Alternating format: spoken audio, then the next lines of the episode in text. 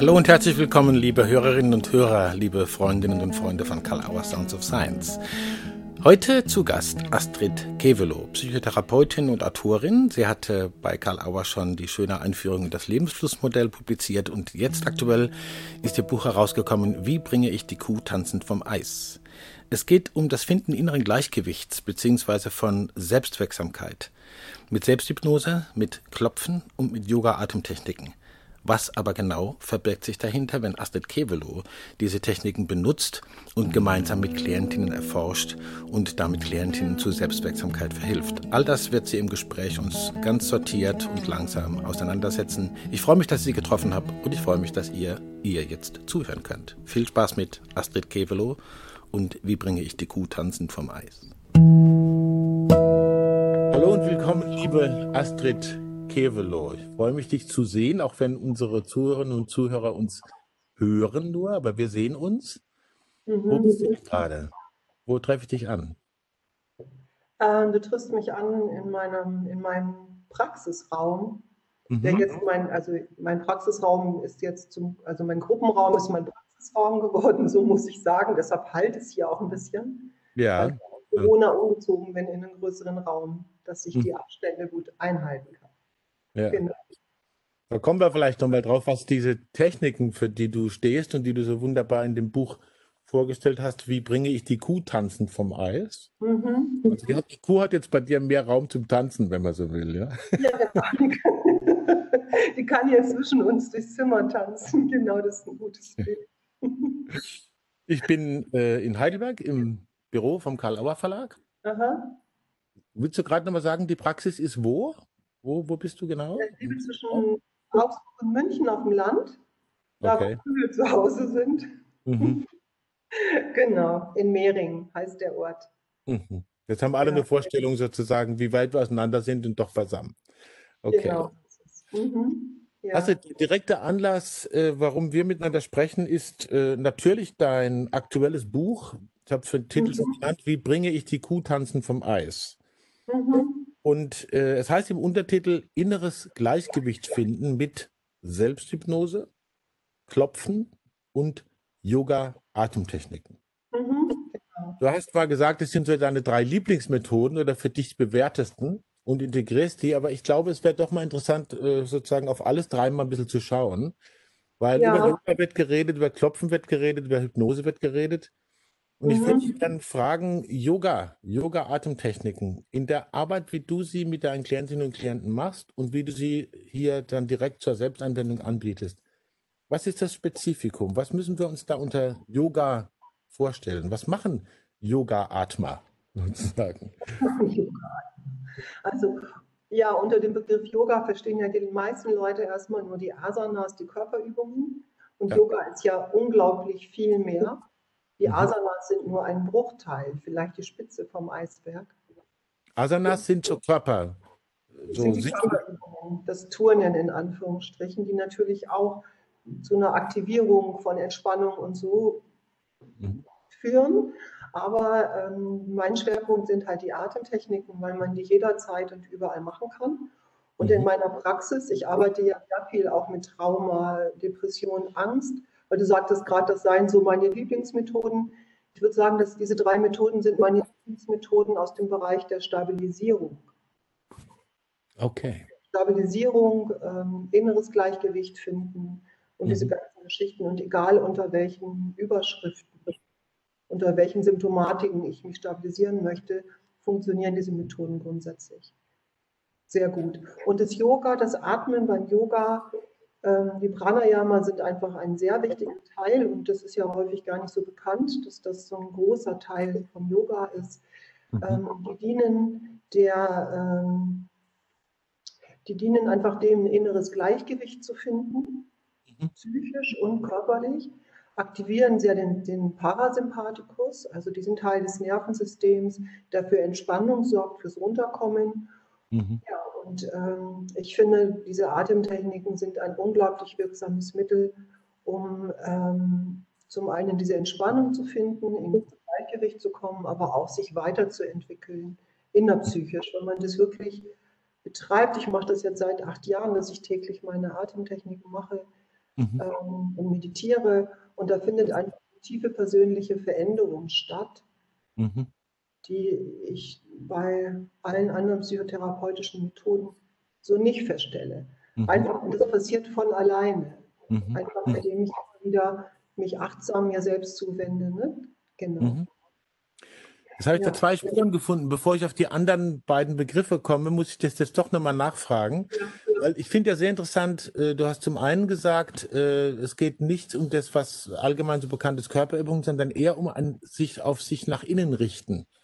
Und bei den Sachen, die du gesagt hast, Depressionen oder andere Symptomatiken, mit denen Menschen zu tun haben und auch zu dir kommen, äh, was, die, was, was sozusagen das Ziel ist, das eine Ziel ist erstmal, sage ich, inneres Gleichgewicht finden. Das heißt, man richtet seine Aufmerksamkeit nach innen, auf die Psyche und was da passiert. Und dazu dienen die Atemtechniken. Habe ich das richtig verstanden? Ähm, die Leute kommen ja, weil sie Selbstwirksamkeit verloren haben. Ja. Aus meiner Sicht kommen deshalb Menschen in Therapie oder ins Coaching.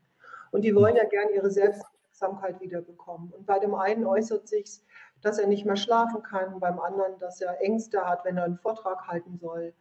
Ähm, ja, der nächste kann nicht mehr aus dem Haus gehen. Und das Ganze geht ja einher mit, in der Regel mit, mit sehr viel Stress. Mhm. Ja, das heißt, die Leute haben eine hohe Sympathikusaktivierung, sehr viel Stress. Und für mich ist immer der erste Schritt, äh, egal um was es geht, zu schauen, was brauchen diese Menschen, um ihre Selbstwirksamkeit wieder zu erlangen, mhm. zurückzubekommen. Und da ist es fast immer nötig, das Energiesystem, das, das innere Gleichgewicht wiederherzustellen, dass der Stress runterfährt. Mhm. Mhm. Und da der Atem ein sehr starker Attraktor, so hat das mal Gunter Schmidt genannt, ein sehr starker Attraktor ist für Entspannung, äh, ist es einfach extrem wirksam, auf den Atem zu fokussieren. Mhm. Ja, in, in, dem Buch sind einige Methoden beschrieben, so einfach zum Beispiel zu tönen, wie so eine Biene zu tönen oder wie ein Bär. Mhm. Ja, das ist total einfach oder diese Wu-Atmung zu machen, die Peter Levine auch schon beschrieben hat. Mhm. Ja, dass man so ein Wu macht, mhm. so ein Ton. Und das ist was, dieses Tönen beruhigt einfach sehr den gesamten Körper und das vegetative Nervensystem. Mhm. Und wenn man, oder ich beschreibe in dem Buch so sehr dynamische Atemtechniken, zum Beispiel auch die mhm. sogenannte Bastrika, ja, wo man wie so, wie so ein Blasebalg atmet. Mhm. Und das mhm. ist was, wo man sehr viel Anspannung los wird und gleichzeitig ganz viel Entspannung bekommt und Klarheit. Ja? Mhm. Und eine andere, die Nadi Shodhana Pranayama, ist eine Nasenwechselatmung, die einige Leute schon kennen. Ne? Mhm.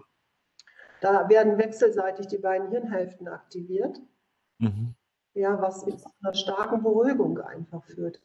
Mhm. MDR oder so, diese wechselseitigen Aktivierungen und äh, durch diese Atemtechniken bekommen wir sehr viel Energie und Entspannung. Und wenn jemand schlafen kann und der macht dann zum Beispiel im Bett liegend diese Nadi Shodhana, machen viele Menschen die Erfahrung, dass Einschlafen doch wieder möglich ist. Mhm. Da ja. sind wir praktisch ja auch bei dem Thema Selbstwirksamkeit. Das heißt, genau. man macht Dinge, wo man sagen kann, die kann ich selber tun. Da genau. brauche ich quasi niemand anderen dazu, es sei denn, ich brauche die Anleitung dafür oder das Hinführen. Und dann macht man eine Selbstwirksamkeitserfahrung. Insofern dieses nach innen richten. Ich merke, ich kann tatsächlich Wirkung erfahren durch das, was ich tue und mache genau. von Beginn an schon die Erfahrung, die mir bislang vielleicht äh, gefehlt hat, Selbstwirksamkeit. Ich kann was tun. Genau. Ja. Mhm. Das ist so der Schwerpunkt bei mir, dass ich versuche immer in der Praxis auch die Methoden so runterzubrechen, dass sie jeder mit nach Hause nehmen kann. Mhm. daraus ist das im Grunde entstanden. Mhm. Mhm. mhm. Ähm, dieses Buch, weil es viele Methoden sind, die ich meinen Klienten immer wieder mitgebe und äh, dann ja auch angefangen habe zu referieren darüber auf den Kongressen und ja oft 200 Leute habe im Workshop. Das heißt, viele Kollegen haben Interesse daran. Ja. Da kann ich vielleicht an dieser Stelle auch sagen, ist das auch ein sehr gutes Buch für Kollegen und Kolleginnen mhm. äh, dieses Buch einfach zu nutzen, weil da sind ganz klare Anleitungen drin, die Sie natürlich auch eins zu eins übernehmen können für Ihre Klienten wiederum. Mhm. Also das ist auch, ne? Genau. Und als wichtige Grundlage bei mir, ich möchte ja meine Klienten nicht abhängig machen von mir, sondern ich sehe als meine Aufgabe an, denen Werkzeuge zu geben, um selbstwirksam zu sein. Mhm. Und das ist, liegt dem einfach auch zugrunde. Und ich bin jetzt sehr froh über das Buch, weil ich jetzt sagen kann, wenn jemand Neues kommt, ja, sagen, oh, fangen Sie sich mal das Buch, fangen Sie schon mal an. Das mhm. ist auch wirklich sehr schön, weil dann muss ich auch nicht immer dasselbe erzählen. Da kann man gleich darüber diskutieren, über den theoretischen Input zum Beispiel. Und das wollte ich jetzt gerade auch ansprechen. Du hast ja Parasympathikus, Sympathikus, da ist ja eine Menge drin, äh, auch so möglichst einfache, aber nicht das nötige Niveau unterfliegende Erklärung. Was läuft eigentlich im Körper ab?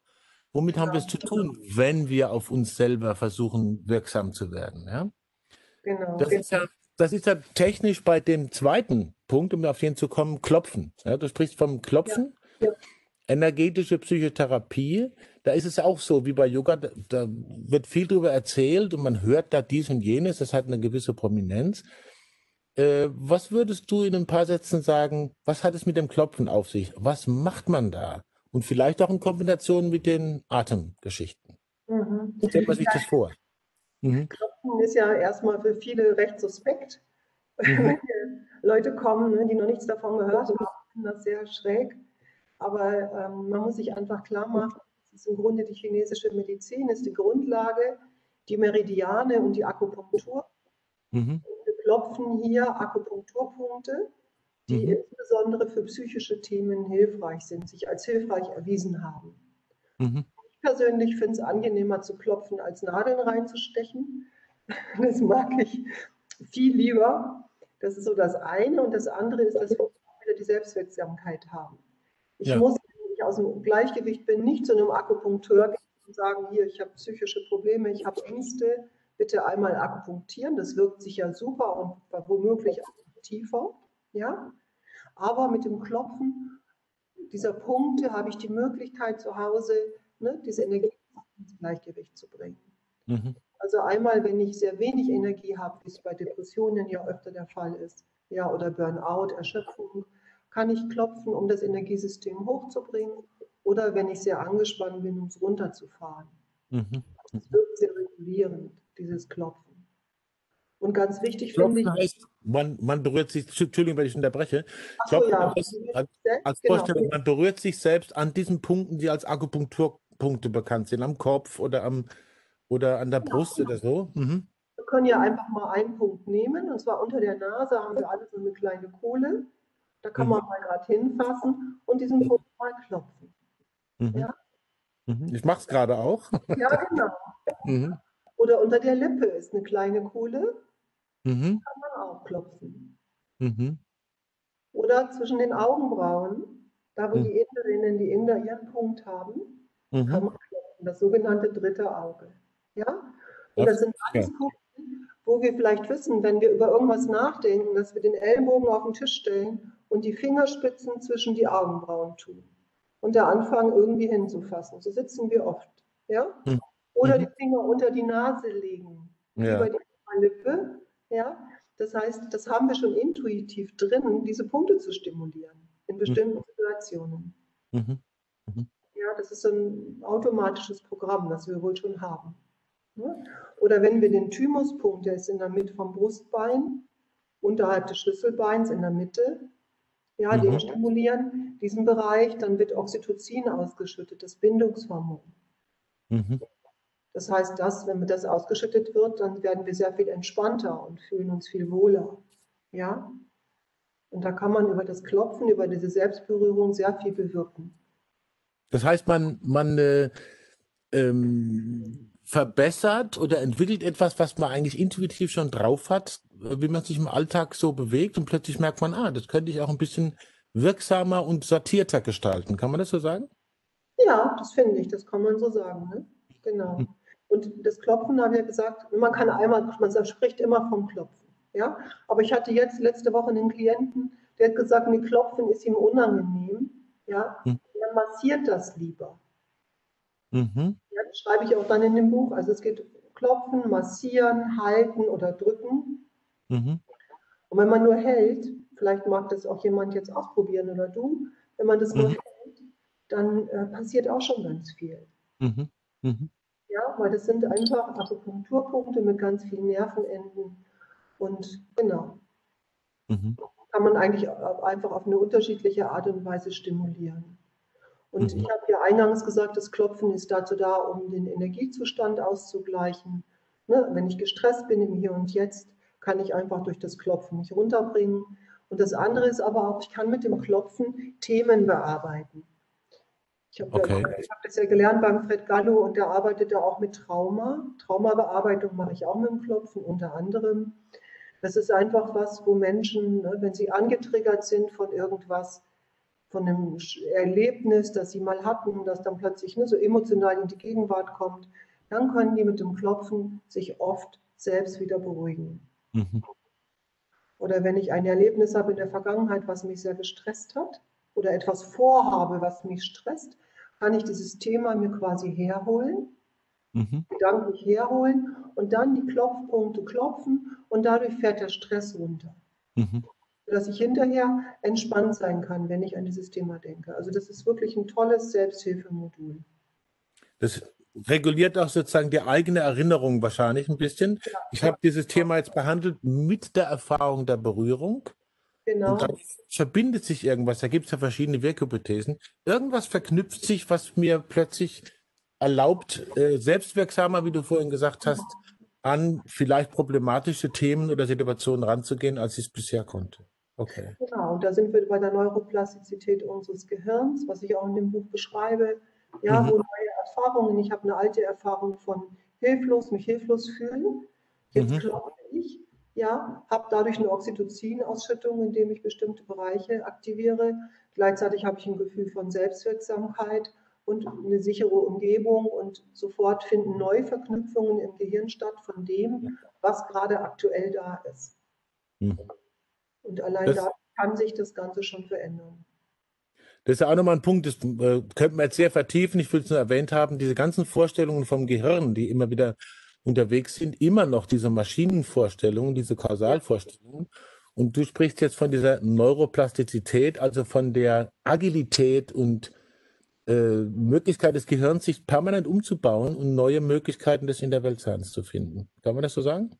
Ja, genau, weil das finde ich total wichtig und das ist auch was, was ich meinen Klienten eingangs auch immer erkläre, weil wenn ich dann sage, machen Sie mal diese oder jene Übung, dann denken sie sich, ah, naja, dazu habe ich jetzt keine Zeit, die hat, die hat Ideen. Wenn ich ihnen aber erkläre, dass ihr Gehirn das verstärkt, womit sie sich beschäftigen, mhm. und wenn sie morgens aufstehen und schlechte Laune haben, dann denkt ihr Gehirn, oh super, heute schlechte Laune, wir sind so richtig mies drauf, das ist wichtig, das aktivieren wir morgen wieder.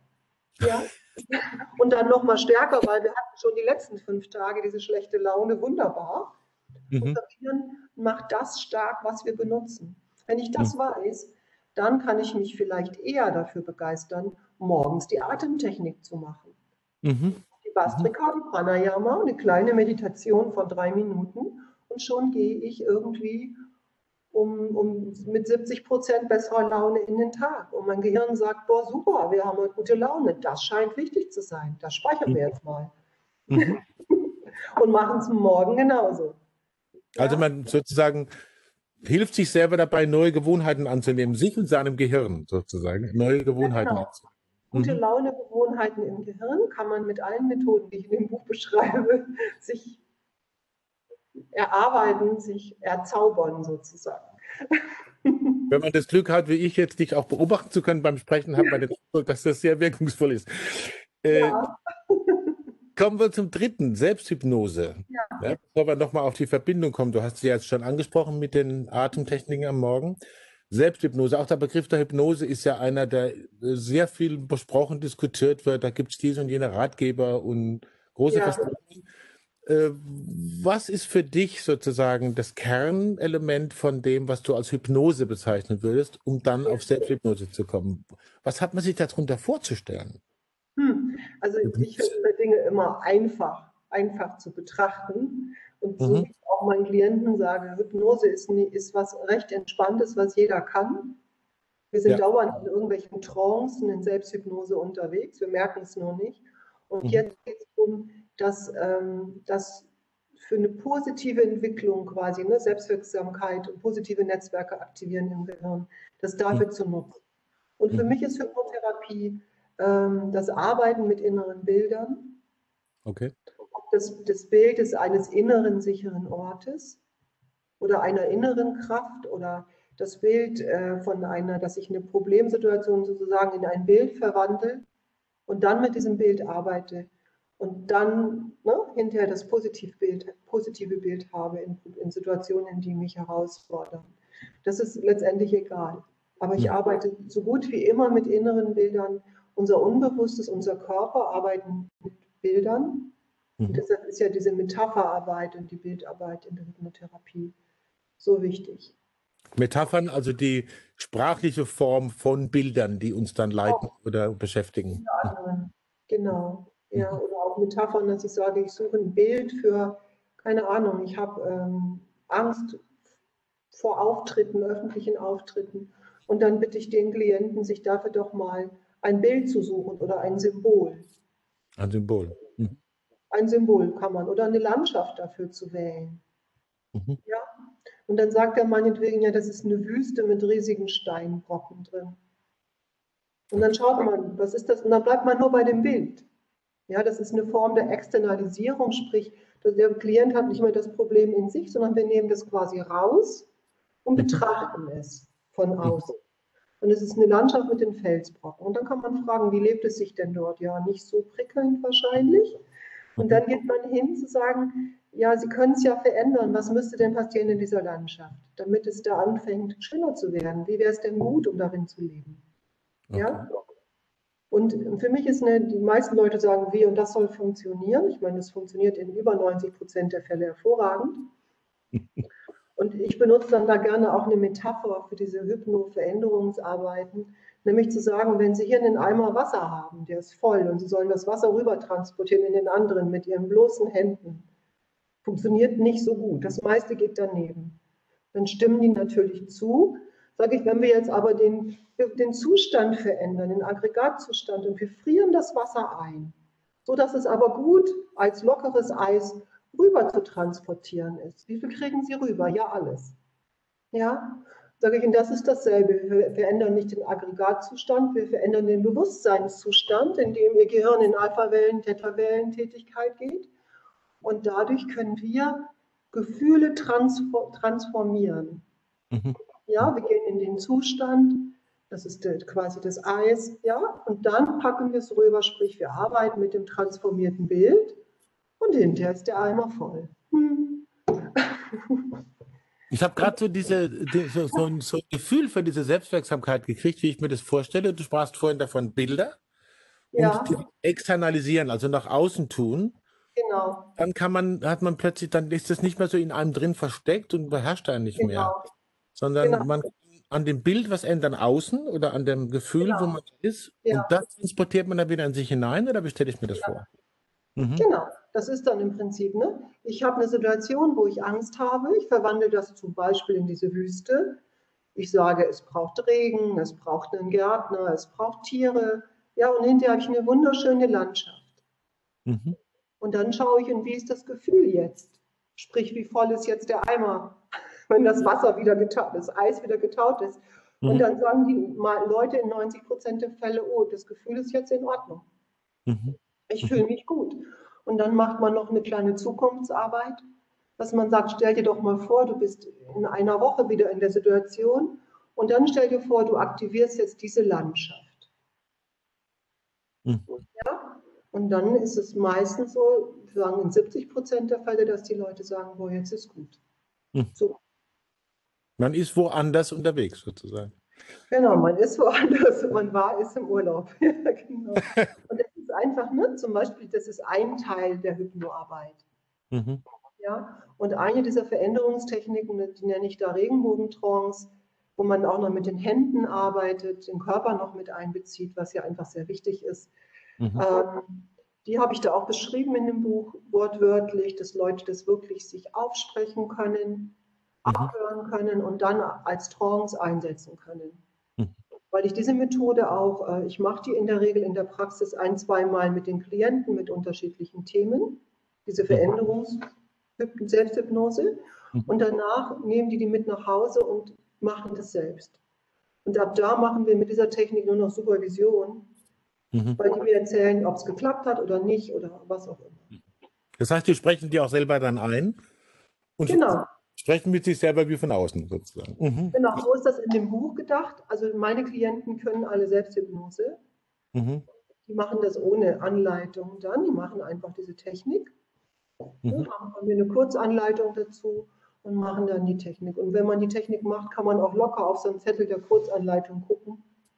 Ja, das ist ja so eine Technik auch in der Hypnotherapie, Menschen rauszureißen und wieder reingehen zu lassen. Dann geht man umso tiefer. Von daher ist das völlig praktikabel, wenn man sein eigener Co-Therapeut ist und Therapeut, dann funktioniert das hervorragend. Klingt sehr vielversprechend. Also, und, Kinder, und Kinder sagen ja auch immer, will ich alleine machen? Mhm. ja? Mhm. Und ich mhm. glaube, das ist in uns allen ein tiefes Bedürfnis, Dinge mhm. alleine zu machen. Und ich finde deshalb, ich finde, es ist die Verantwortung für mich als Therapeutin, Menschen Werkzeuge zu geben, dass sie es wirklich alleine machen können. Und so ist dann Therapie irgendwann nur noch Supervision von dem, was sie alleine machen, ne? wenn so ausschleicht. Ja. Ich gucke gerade so ein bisschen auf die Zeit, man glaubt ja als kaum. Das, wir, wir, sind schon sozusagen in, im letzten Teil dessen, oh was wir zur Verfügung haben als Zeit. Ähm, wir haben jetzt diese einzelnen äh, Bereiche und Methodiken und die äh, Kontexte, in denen die sind, kurz angeschaut und ähm, die sicher auch irgendwie jeweils einzeln verwendet werden könnten. Vielleicht noch ein ganz kurzer Blick darauf. Ich stelle mir vor, dass das natürlich auch untereinander sich unterstützt, wenn man Selbsthypnose für sich ja. selber entdeckt hat oder die Klopftechniken respektive Berührtechniken, wie ich jetzt nach dem, was ich höre, sagen will, und die Yoga-Atemtechniken. Ja. Äh, Gibt es da auch Ideen sozusagen, das äh, miteinander in ein wechselseitiges Unterstützungsverhältnis zu bringen? Ich nehme an, oder? Kann man natürlich, weil wenn ich beispielsweise, ich klopfe ein Thema, was mich sehr stresst, mhm. ja, dann habe ich doch die Möglichkeit zu sagen, okay, ich habe diesen Stress aktiviert, aber gleichzeitig mache ich eine Atemtechnik aus dem Yoga. Mhm. Ja, ich merke, der Stress ist gerade 0 bis 10 bei 9, das ist sehr hoch. Mhm. Dann kann ich sagen, ich mache doch erstmal die Nasenwechselatmung, die Nadi Shodana Pranayama. Ja, dadurch beruhigt sich mein Nervensystem und wir haben ja dieses sogenannte Heppsche Gesetz. Mhm. Netzwerke, die zusammen feuern, verknüpfen sich und was sich verknüpft hat, feuert noch mehr zusammen. Ja? Mhm. Jetzt habe ich das Thema aktiviert übers Klopfen und gleichzeitig mache ich den, dann sofort die Shodana. Das heißt, das Thema ist aktiviert, aber gleichzeitig aktiviere ich maximal den Parasympathikus. Mhm. Da finden schon Neuverknüpfungen statt. Ja? Oder ich klopfe weiter und dann töne ich wie eine Biene. Mhm. Oder mache diese Wu-Atmung oder was mhm. auch immer. Ja? Mhm oder wenn ich Selbsthypnose mache. Ne? Und auch da, wenn ich merke, Stress ist da, kann ich auch dann sagen, ich klopfe einfach mal ein paar Punkte, weil ich weiß, es tut mir gut. Ne? Wenn mhm. ich den Thymuspunkt klopfe, wo das Oxytocin ausgeschüttet wird, das Bindungshormon, kann es einfach gut sein zu sagen, da klopfe ich jetzt ein bisschen oder massiere und entspanne mich. Dadurch nochmal mehr. Genau. Und Gibt ich eine klare Vorstellung. Mhm. Ja. Genau. Okay arbeite ja sehr viel auch mit EMDR und, äh, und Ego-State-Therapie, Anteile arbeiten und solchen Sachen. Und da mit den Techniken, wo man ja wirklich auch Traumatherapie macht, auch in sehr schwerwiegenden Bereichen, äh, ist das Gold wert, das zu kombinieren mit diesen drei Techniken. Also ich würde sagen, diese Sachen, die ich jetzt in dem Buch beschrieben habe, sind vielleicht fünf Prozent meiner eigentlichen Arbeit. Also ja. das der Boden, das ist das, womit ich meine Klienten empfange. Mhm. Ne, genau. dass, sie sich, dass, sie lernen, sich selber wieder zu beruhigen, runterzukommen und die Selbstwirksamkeit zu bekommen. Mhm. Genau. Also von daher auch die Ermunterung an alle Kollegen, die das vielleicht hören, Kolleginnen, mhm. ja, diese Methoden zu nutzen in der Traumatherapie oder auch bei Depressionen, bei Angst, werden echt überrascht sein, wie mhm. hilfreich das ist. Mhm. Und wie das die Klienten dann befähigt, auch weiteres noch äh, miteinander zu tun. Um, ja, um zu mhm. genau. Ich habe in dem Buch, ich habe ja auch ein Kapitel Erfahrungsberichte meiner Klienten, ja. die es ausprobiert haben und so lieb waren, was zu schreiben auch. Und das ist ja im Online-Material des Buches und es macht wirklich Sinn, da auch mal reinzuschauen und mitzukriegen. Zum Beispiel ein Klient, der ist äh, Manager und ähm, ich weiß gar nicht, ob das in dem Buch ist, aber der hatte massive Angst ganz plötzlich, hat immer Vorträge gehalten, alles Mögliche gemacht und hatte ganz plötzlich Panikattacken bei Vorträgen. Und er war immer mit dem Vorstand zugange und es war natürlich sehr befremdlich, ähm, dass er da plötzlich mit zitternder Stimme stand und weichen Knien und nichts mehr formulieren konnte. Und er hat dann nur zwei Techniken gemacht. Die 3 zu 1 Technik, das ist eine kognitive Technik, die ist in dem Buch beschrieben, und die 4 zu 6 ist eine Atemtechnik. Hat nur diese zwei Techniken gemacht, wo ich eine Viertelstunde gebraucht habe, ihm das zu erklären. Und er konnte, konnte seine Sachen wieder machen. Ja? Die Symptomatik war zu 70 Prozent weg. Mhm. Und das finde ich einfach phänomenal, ne, dass so kleine, kleine Techniken solche Wirkungen haben können. Mhm. Genau. Astrid, ähm, jetzt sind noch mehr äh, Dinge aufgegangen mit EMDR und Ego States. Wir ja. können uns doch jetzt stundenlang unterhalten, werden es vielleicht auch ja. wieder tun. Und ich bin auch gespannt, was weiter bei dir, um es mal sozusagen schriftstellerisch passiert. Aber ich muss meine Abschlussfrage noch äh, stellen. Okay. Unbedingt, weil äh, sicher hast du äh, dir auch die eine oder andere Frage vorgestellt, die vielleicht kommt. Oder die eine oder andere Thematisierung im Verlauf des Gesprächs oder davor. Und die kam jetzt nicht. Liegt dir aber am Herzen dazu noch was zu sagen? Now it's the chance, dir die Frage selbst zu stellen, selbstwirksam zu stellen, sozusagen. Gibt's okay. Da? Also, die erste Frage, die ich gern gehört hätte, wäre: Wo kann man mein Buch bestellen? das kann man auf der Seite, wo man das hier jetzt hört. Genau. Klar. Und die zweite, wäre, wo kann man, die zweite wäre: Wo kann man meine Workshops buchen? Mhm. Wir werden auf jeden Fall. Äh, äh äh, die Leute auch dazu führen, dass sie auf deine Seite kommen. Super. Und sozusagen, also es ist natürlich allemal, nach dem, was wir jetzt gehört haben, äh, sieht es so aus, dass es großen, großen Sinn macht. Das wusste ich zwar schon vorher, aber jetzt weiß ich es noch besser. Ach, super. Und äh, das äh, wird dem Buch gut tun, das Buch wird den Workshops gut tun und vor allen Dingen den Menschen, die damit arbeiten. Ja. Äh, ich freue mich sehr, dass du dir die Zeit genommen hast, mit uns zu sprechen. Ich rede darf, ich noch eins, darf ich noch eins sagen zu dem Buch, bitte? Ja, natürlich. Ich wollte nur sagen, das Buch ist äh, so geschrieben, dass man jederzeit überall einsteigen kann. Ich habe ja. dazu, sage ich mal, sehr bemüht. Man kann überall einsteigen, man kann quer lesen, man kann einfach irgendwo anfangen und irgendwo wieder aufhören. Ja. Das finde ich ganz wichtig, weil ich persönlich bei Büchern in der Regel nicht übers Vorwort hinauskomme und das wollte ich meinen Lesern ersparen und dachte, ich liebe solche Bücher, wo ich einfach irgendwo reingucken kann und auch Querverweise finde, wo ich was nachlesen kann, wenn ich was brauche. Also da glaube ich, dass das schon auch gelungen ist, hoffe ich zumindest. Das, war das, kann, ich, das kann ich jetzt äh, bestätigen, weil genauso bin ich dran gegangen, auch in der Vorbereitung ja. des Gesprächs. Und es klingt ja. Und man kann sozusagen durchwandern, hüpfen und dann irgendwann sagt man, okay, jetzt lese ich doch mal von vorne und dann passiert der nächste Sprung. Ja, genau. Mhm.